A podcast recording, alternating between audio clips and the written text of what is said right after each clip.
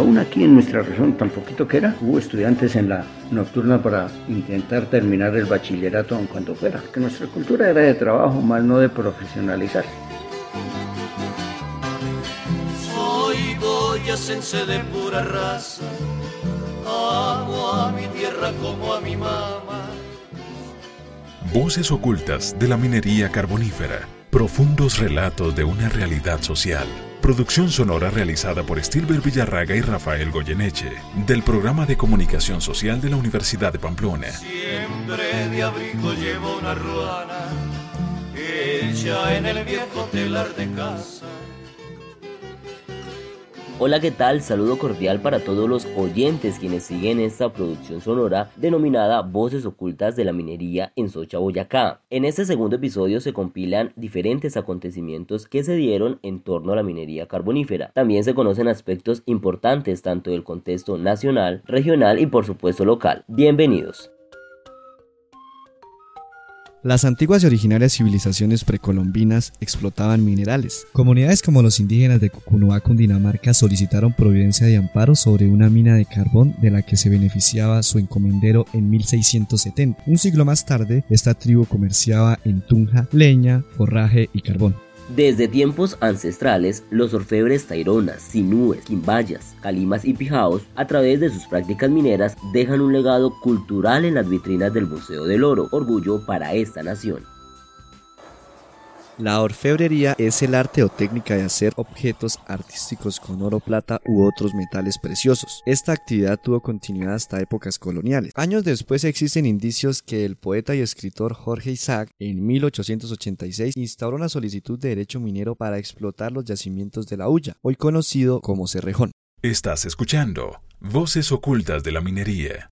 Para dinamizar los diferentes sectores económicos del país, en gran parte se debe al carbón, al ser una ayuda voluminosa en la producción y desarrollo de la industria metalmecánica, azucarera, del papel y de la generación eléctrica, indisolublemente ligadas al consumo y utilidad de este mineral. Rafael Reyes, visionario boyacense y presidente de la República en el periodo 1904-1909, estimuló el ámbito científico al crear la Comisión Científica Nacional, en compañía de los ingleses, en Subachoque, Cundinamarca y Samaca, Boyacá. Allí promovieron la industria siderúrgica ejecutada con vigor durante mucho tiempo. Con interés e influencia internacional, en Colombia las explotaciones se dan a inicios del siglo XX, a causa de la demanda generada por la construcción de ferrocarriles a vapor, las fábricas de cemento, de textiles, los hornos de sal, la fabricación de ladrillo y los bienes como papel, llantas, caucho y productos químicos que incrementan aún más la producción. Alfonso Escobar Chaparro en el libro Historia del Carbón de Colombia atribuye a la inteligencia local y a la persistencia de una política de Estado que con hombres y mujeres de toda clase y condición académica, cultural y económica, cimentaron una industria que iluminó y guió a quienes tenían el objetivo de ver una Colombia próspera y justa, mediante el esfuerzo y la entrega denodada del carbonero.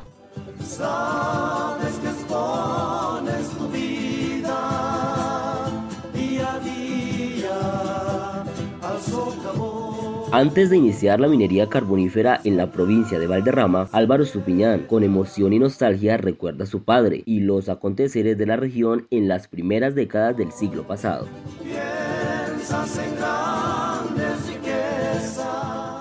Mi papá salió del ejército, prestó servicio militar en Salazar de las Palmas en 1931.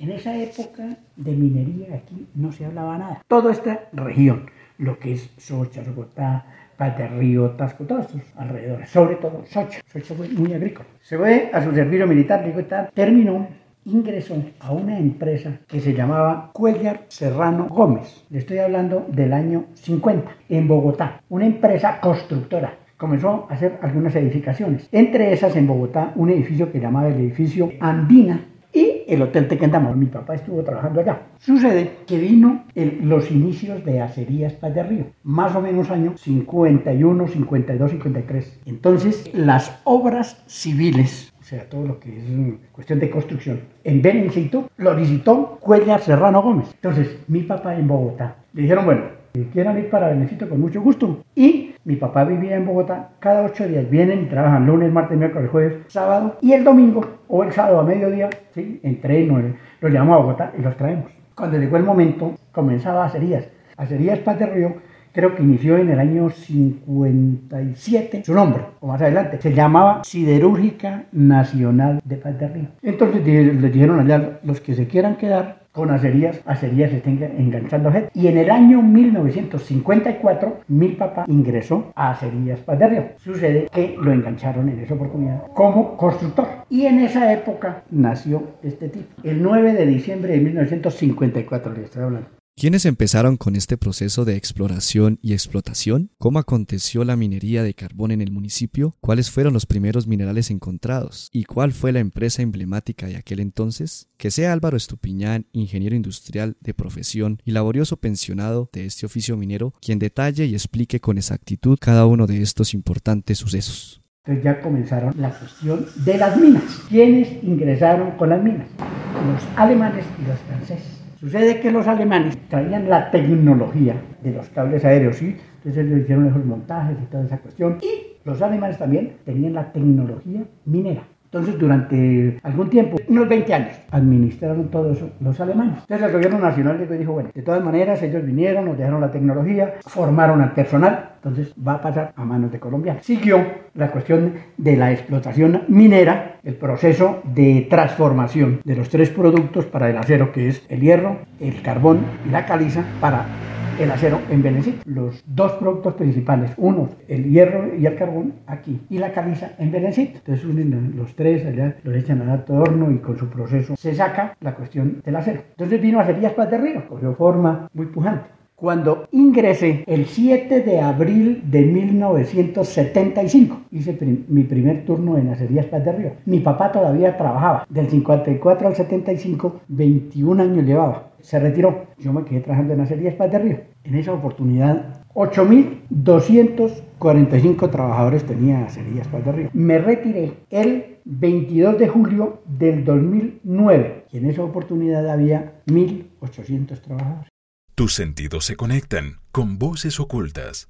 En 1940, el Instituto de Fomento Industrial promueve el desarrollo de la siderometalurgia en el país y dos años después se descubren los diferentes yacimientos y la presencia del Triángulo de Acero en Boyacá, gracias a las muestras de Olimpo Gallo. Posteriormente, quien ejecuta el proyecto exploratorio es el ilustre ingeniero, geólogo y científico Benjamín Alvarado Biester. Concluye que se trata de zona apropiada para la fabricación de acero gracias a la confluencia de diversos factores entre entre ellos la riqueza de materias primas como el hierro, carbón y piedra caliza. El gobierno nacional por medio de la ley 45 del 15 de diciembre de 1947 crea la empresa denominada Siderúrgica Nacional de Paz del Río como institución semioficial que con ingenio y tecnología alemana es construida y puesta en operación junto con el primer ferrocarril minero del país, con obreros boyacenses, ingenieros antioqueños y el ahorro de todos los colombianos. En virtud de esta autorización, el montaje de toda la infraestructura se da en 1951. Una vez realizada la obra civil y la instalación de la maquinaria, el 13 de octubre de 1952 se pone en marcha la planta. Para 1954 la empresa cambia su razón social y se denomina Acerías Paz del Río SA, convirtiéndose en empresa privada debido a que la mayoría de sus acciones pasaron a este sector. Álvaro Estupiñán con su prodigiosa memoria e intactos recuerdos relata estas fechas y situaciones.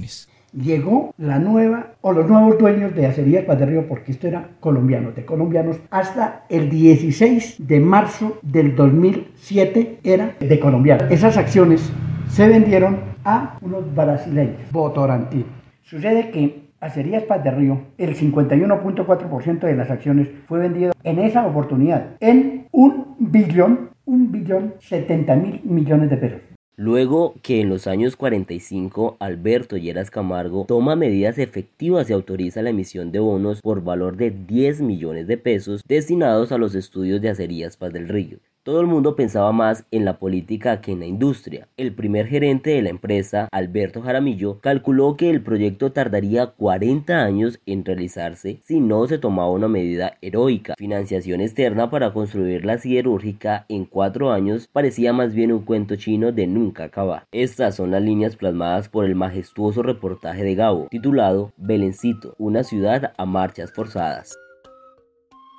Oscar Pinzón, electricista que elaboró buena parte de su vida bajo los socavones de acerías Paz del Río, cuenta algunos aspectos que se tuvieron presentes en 1938, tras la inquietud de buscar minerales en la zona, pionera en este oficio, considerado uno de los más riesgosos del mundo ya había explotación minera en otras partes del país, contagiándose de lo que a Colombia llegó del exterior, la explotación minera de Alemania y de muchas partes. Entonces, ya en 1938 empiezan las inquietudes. En nuestros suelos, aquí debajo de nuestras cordilleras, también deben de haber yacimientos hidrocarburos, el ese que llamamos carbón.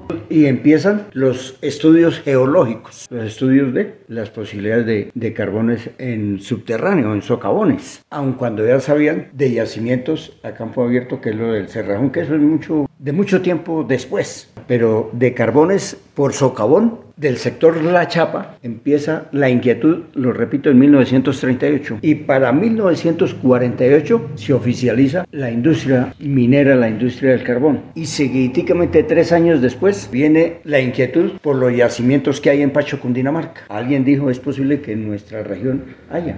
Y vienen los estudios geológicos, topográficos y todo el mecanismo, todo el andamiaje y encuentran los yacimientos de hierro. Y se empieza a dar la explotación hacia 1951 en el sector, en la vereda denominada La Mesa que eso es un sector alto de Paz de Río. Y el carbón en la chapa, que ya lleva tres años armando todo el andamiaje, preparando los frentes, porque eso no es que llegaron y dijeron que hay carbón, no. Es posible, hicieron las perforaciones y sí, aquí hay carbón. Entonces, ¿qué tenemos que hacer? Preparar los frentes de trabajo, retirar el estéril, retirar la, la peña, lo que no es carbón, retirarlo. Y empiezan a hacer las fortificaciones con arco de acero de industria alemana. Y empiezan a hacer los, los túneles y hacer las preparaciones y se viene en serio la, la explotación. Al empezar a hacer los trabajos en Belencito para el montaje de una planta coquizadora, entonces viene el encuentro, la sorpresa de que hay caliza. Entonces esa empresa de su propiedad tuvo carbón, tuvo hierro y tuvo caliza. De pronto por eso el nombre de siderúrgica. Esto entonces ya se da los montajes y toda cuestión a partir del, del 52 más bien yo diría, para que cuando lleguen el 54 ya con toda la infraestructura montada empiezan de manera mixta minería, transformación y fabricación de los lingotes de, los, de las primeras coladas de, de acero líquido se dieron hacia 1954. 7.000 hombres alrededor de un horno, 500 toneladas de hierro por día, del buey a la locomotora. Allí no se oye una palabra en castellano. El 14 de julio se celebra en Belencito como en cualquier ciudad de Francia. Como católicos son ejemplares, dice el padre Abella el alto, moreno y vigoroso cura parroquial que se le ha visto ejercitando su francés para entender a sus nuevos e insólitos feligreses. Lo mismo hace el profesor de la escuela, un cordial boyacense que dicta en su idioma a un turbulento grupo de chiquillos franceses. Con la inigualable descripción y manera de jugar con las palabras, Gabriel García Márquez en 1954 redacta un reportaje sobre el corazón de Acerías Paz del Río, empresa que provocó la masiva llegada de extranjeros. Entonces surgió un interrogante, ¿qué medidas socioeconómicas y políticas adopta el gobierno de la época?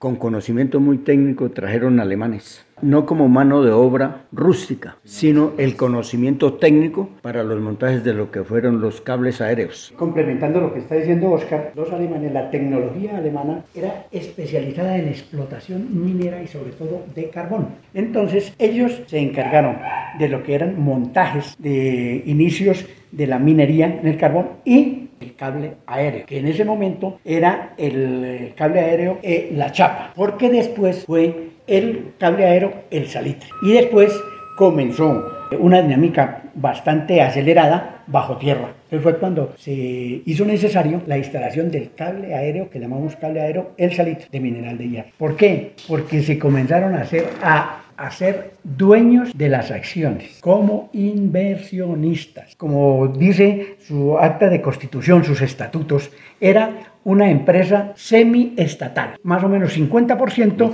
del Estado y 50% privado. Nosotros nos caracterizamos por ser una cultura agrícola, llamémosla así. Entonces, no le pusimos cuidado ni atención. Entonces venían otras culturas como la cultura paisa y ellos sí vertieron. Y al final, ya después de, ciertos años, Acerías Paz de Río tuvo un auge tremendo, ¿sí? Tremendo, por decir algo, en los años 70 al 90. 20 años de auge, pero como todo, se van acabando, llamemos así, los recursos naturales. Entonces, todo va terminándose. Y por las mismas uh, políticas socioeconómicas del gobierno, se dieron cuenta de que ya no era, no era rentable la forma como estaban explotando los recursos. Entonces, eh, dijeron, vendemos acerías de Río. Y todo eso conllevó a una masacre laboral. Se perdieron muchos puestos de trabajo, precisamente por eso, porque las políticas económicas a nivel mundial ven eh, su rentabilidad. Y donde no hay rentabilidad, no eh, se retira. Y entonces eso conlleva a crear uh, desempleo, inseguridad, falta de educación,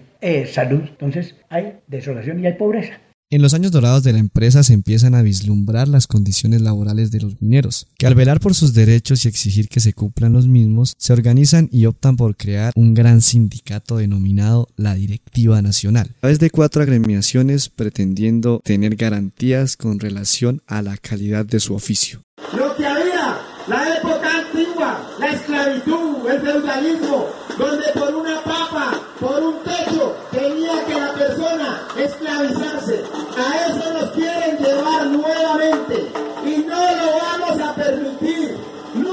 Como la del día de hoy se tienen que seguir dando en esta y en muchas otras empresas. Los trabajadores, al organizarse, pues con ese sentimiento de, querer proteger sus derechos, tener estabilidad laboral, tener garantías, tener seguridad social, pues había, se vio la necesidad de organizarse. Y viendo los resultados en, otros, en otras regiones, en otros países, pues allí se, se optó. Y viene la voluntad y el apoyo de las centrales obreras y se organiza y se crea el sindicato. Entonces somos internamente para los trabajadores de Jerías Paz de Río tres sindicatos locales. Y los tres nos agrupamos en un gran sindicato que lo llamamos la Directiva Nacional. Ah, y, el, y la Directiva de Paz de Río tiene, de Bogotá tiene su propio sindicato. Entonces somos cuatro sindicatos, no hay en cuatro agremiaciones. Entonces la organización sindical era grande. Entonces eso le preocupa a la patronal. Nos agremiamos a la federación de turno, viene la creación de la CUT y somos parte importante de la CUT, Central Unitaria de Trabajadores. Entonces los trabajadores que habían tuvieron de Colombia afiliarse, organizarse, federarse o confederarse, tenían protecciones. Oscar Pinzón con orgullo recuerda el resultado de las peticiones y negociaciones en los años que laboró para esa compañía. La pensión que hoy goza es un ejemplo visible de derechos laborales que probablemente muchos en el futuro no alcancen. Se tenía el derecho a presentarse para unas becas, tenían derecho a recibir un auxilio para estudiar donde las ciudades, los pueblos lo permitían, como Belencito con Sogamoso, unos de Belencito en Duitama, y aún aquí en nuestra región, tan poquito que era, hubo estudiantes en la nocturna para intentar terminar el bachillerato en cuanto fuera, porque nuestra cultura era de trabajo, más no de profesionalizar. Conquistamos el derecho a la salud para la familia, eh, se consiguió un fondo rotatorio creado por los trabajadores y una parte de la empresa, vigilados, fiscalizados por la intervención del, gremio sindical. Y algunos trabajadores lograron o logramos unos préstamos para tratar de obtener su vivienda propia. Se creó la caja de compensación, se creó el Confavoy, se crearon sitios donde el trabajador aportaba, la empresa auxiliaba y el sindicato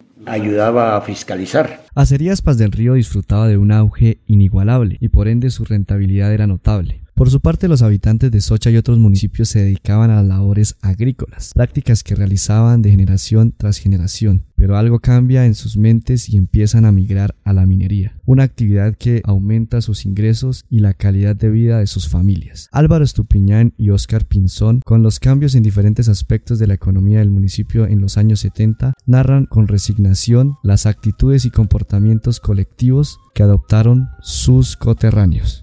Y todo, en toda parte vino el boom del carbón. Y en toda loma que hubiese peña, veían algo negro, carbón. Y todo el mundo, dejemos aquí que vamos a abrir carbón. ¿Por qué? Vamos a abrir una mina para explotar carbón. Acerías Paterrio fue monopolio, ¿cierto? En su oportunidad. Y después de eso llegó y cerró y comenzó a darle a, más gente. Entonces vino el minero artesanal y tuvo la opción, dijo, voy a abrir una mina aquí. Yo vendo el carbón y recibo, ¿sí? Y recibo gente de acá. Entonces, entre comillas, decía, buenos precios. ¿Cuál fue el problema? Sucede que como nosotros teníamos nuestra cultura agrícola, se cultivaba y de eso se comía. Y la gente cuando era, eh, digamos, parcelas un poco grandes, entonces llamaban a gente vecina para que ayudara a la siembra, a la recogida de los cultivos y le pagaban. A trueque le gane decían 10 mil pesos diarios. Yo le estoy hablando año 2000, o sea, 300 mil pesos. Desayuno, medias nueves, almuerzo, once y comida. Le daban y sus 10 mil pesos. Entonces vino el famoso boom del carbón. Entonces comenzaron a decir, señores, los necesito que vaya aquí a la mina. Por cada tonelada que saque usted, le vamos a pagar 5 mil pesos o 4 mil pesos. Un man se sacaba 5 toneladas, se sacaba 25 mil pesos. Estaba ganando 10 mil en el campo y fue a ganar 25 mil y se lo sacaba no en de las 7 de la mañana a las 5 de la tarde que era en el campo, ¿cierto? Sino de las 6 de la mañana a las 11 o 12. O sea, en 6 horas se ganaba 25 mil pesos. Del campo a la minería. Pero ¿qué sucedía? Póngale cuidado, comenzó ese efecto, ese efecto de pobreza. A las 11 de la mañana terminaba su turno, se había ganado ya sus 25 mil pesos y a las 11 de la mañana salía sudado y aquí. Era la tienda y ahí se encontraban 4 o 5 y a tomar cerveza. Al fin de semana ya se habían gastado la plata y llegaban para el mercado, no tenían. Dice alguien sin querer queriendo, pero está llevando a la ruina, a la pobreza. Y a la casa no llevaba nada. Todas esas bonanzas conllevaron generar pobreza. ¿Por qué sucede? Que nosotros no hemos estado capacitados precisamente para esos manejos económicos. Teniendo en cuenta la continua explotación del carbón que queda para la región. Todo lo que se presenta de crisis sobre la función social frente al empleo, frente al trabajo minero, que bien duro que es, pero bien mal reconsiderado que es, en este momento les garantizo que después de veintitantos años de cerrar la mina de La Chapa, vamos a mirar y no ha crecido en los patios donde votaron el estéril, no ha nacido una mata de ayuelo, se lo garantizo. Como si usted va a los alrededores de la mina, de la Lizal, del Martillo, del Ave Coscativá, de Comesa, usted va a todas las regiones y donde, donde en mi niñez conocí parcelas de buena comida, papa, maíz, haba, alberja, hoy no le recibe una semilla para que produzca. Con sentimientos encontrados y una gran sabiduría, Álvaro entiende la realidad que vive su población y lamenta con ímpetu las consecuencias de este mecanismo de extracción. Lo más sagrado, las fuentes hídricas. Dice alguien, gran pensador, la tercera guerra mundial será por falta de agua. Y nosotros aquí nos, están, nos estamos dando cuenta de eso. Pero desafortunadamente, entre comillas, por nuestra ignorancia, nos interesa es el diario recibir para gastarlas en la tienda. Entonces está generando pobreza. Y también se está acabando con los recursos. Primero, la cuestión de que están quedando los socavones. Segundo, las fuentes hídricas, que es lo más sagrado pero nadie, ni las mismas entidades, ¿sí? Se están haciendo los de la vista gorda. ¿Por qué? Porque estamos en altura de páramo, llamemos así, que es prohibido la explotación y lo están explotando a más de 2.300, 2.600 metros sobre el nivel del mar y se está explotando. Hasta la primera mitad de los años 70, el sector carbonífero estaba concentrado en la explotación realizada por la pequeña y mediana minería. Durante este periodo, la participación del mineral era del 11%. Luego se comienza a hablar de las reservas de la zona norte del país, el Cerrejón en la Guajira y la Loma en el Cesar, donde se encuentra el mayor porcentaje de reservas térmicas. Otras reservas de carbón se ubican en Antioquia, Boyacá, Cauca, Cundinamarca, norte de Santander, Santander y Valle del el carbón marcó, marca y seguirá marcando su huella en la vida nacional por un tiempo. En 1976 Colombia producía algo más de 3 millones de toneladas métricas en una heterogénea producción de térmicos y metalúrgicos. 35 años después el país es el cuarto exportador mundial de carbón térmico, con un aproximado de 65 millones de toneladas en el 2020. En 1996, la chapa se clausura al parecer por escasez de personal o por una supuesta crisis económica que atraviesa acerías. Otras versiones dicen que todo se debió a las ventajas y utilidades que le daba a la empresa comprar el carbón a los pequeños productores de socha y otros municipios vecinos. Sin duda, a partir de ese suceso aumenta el auge de la explotación artesanal de carbón en esta región boyacense. Tus sentidos se conectan con voces ocultas. En el siguiente episodio nos adentraremos en el auge del carbón explotado en las minas de carácter artesanal en suelos ochanos, donde surgen interrogantes tales como funcionalidad y requerimientos legales en voces ocultas de la minería. Les hablamos Estilo Villarraga y Rafael Goyeneche. Recuerden escuchar el actual y otros capítulos por este medio de comunicación y plataformas digitales. Por el momento solo resta decirles adiós hasta una próxima emisión. Voces ocultas de la minería carbonífera. Profundos relatos de una realidad social. Producción sonora realizada por Stilber Villarraga y Rafael Goyeneche, del programa de comunicación social de la Universidad de Pamplona. Soy boyacense de pura raza, amo a mi tierra como a mi mamá, siempre de abrigo llevo.